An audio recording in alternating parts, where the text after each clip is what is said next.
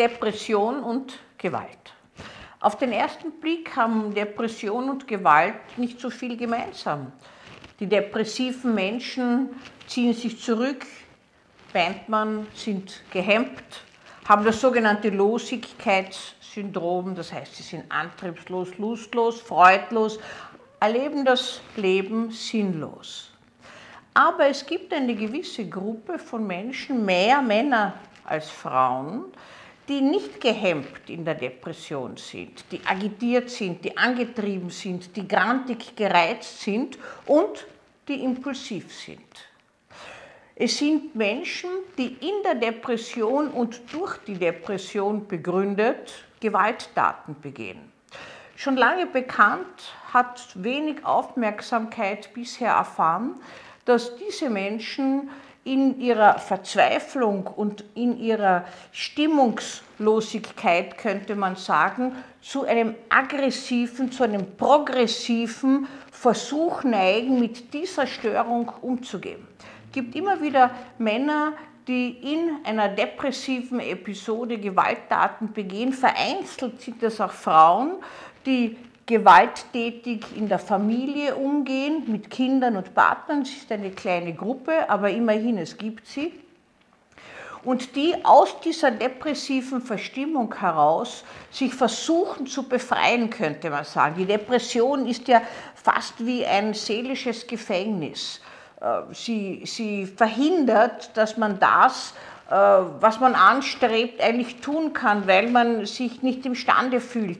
Es werden dann immer wieder vorgebracht verschiedenste Beschwerden. Man kommt nicht aus dem Bett, man kann sich nicht aufraffen, äh, man ist schon gar nicht fähig, irgendwas zu tun. Und plötzlich ein banaler Streit, ein Wort zu viel oder ein Glas zu viel, Alkohol fördert Gewalt und es kommt zu einer Gewaltaktion, zu einem grantig gereizten Durchbruch von Gewalt, der mehr oder minder ausgeprägt sein kann.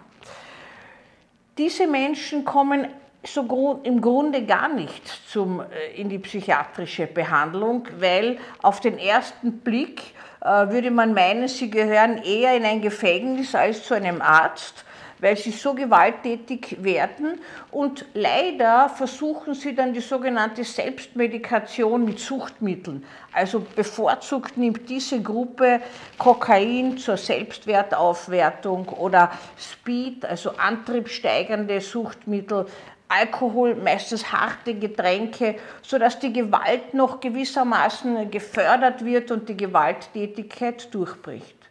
Es ist ein untauglicher Versuch, mit etwas, dem man sich ausgeliefert fühlt, nämlich mit einer Depression umzugehen. Es hat in die Literatur Einzug gefunden unter dem Terminus der männlichen Depression. Diese Art der Depression gibt es aber auch bei Frauen, und zwar bei Frauen, die im Leben schon vorher aktiv waren, vielleicht auch in einer sehr mannigfachen Art und Weise. Also das heißt, diese Depression ist nicht mit Hemmung und mit Losigkeit, sondern mit Impulsdurchbrüchen verbunden. Man könnte fast sagen, es kommt zu einem Zerbrechen des Persönlichkeitsgefüges, zu einem Verlust von Kontrolle und Kritikfähigkeit. Diese Art der Depression möchte ich Ihnen vorstellen, denn vielleicht fällt beim einen oder anderen von Ihnen der Blick auf jemanden, der an so etwas leidet.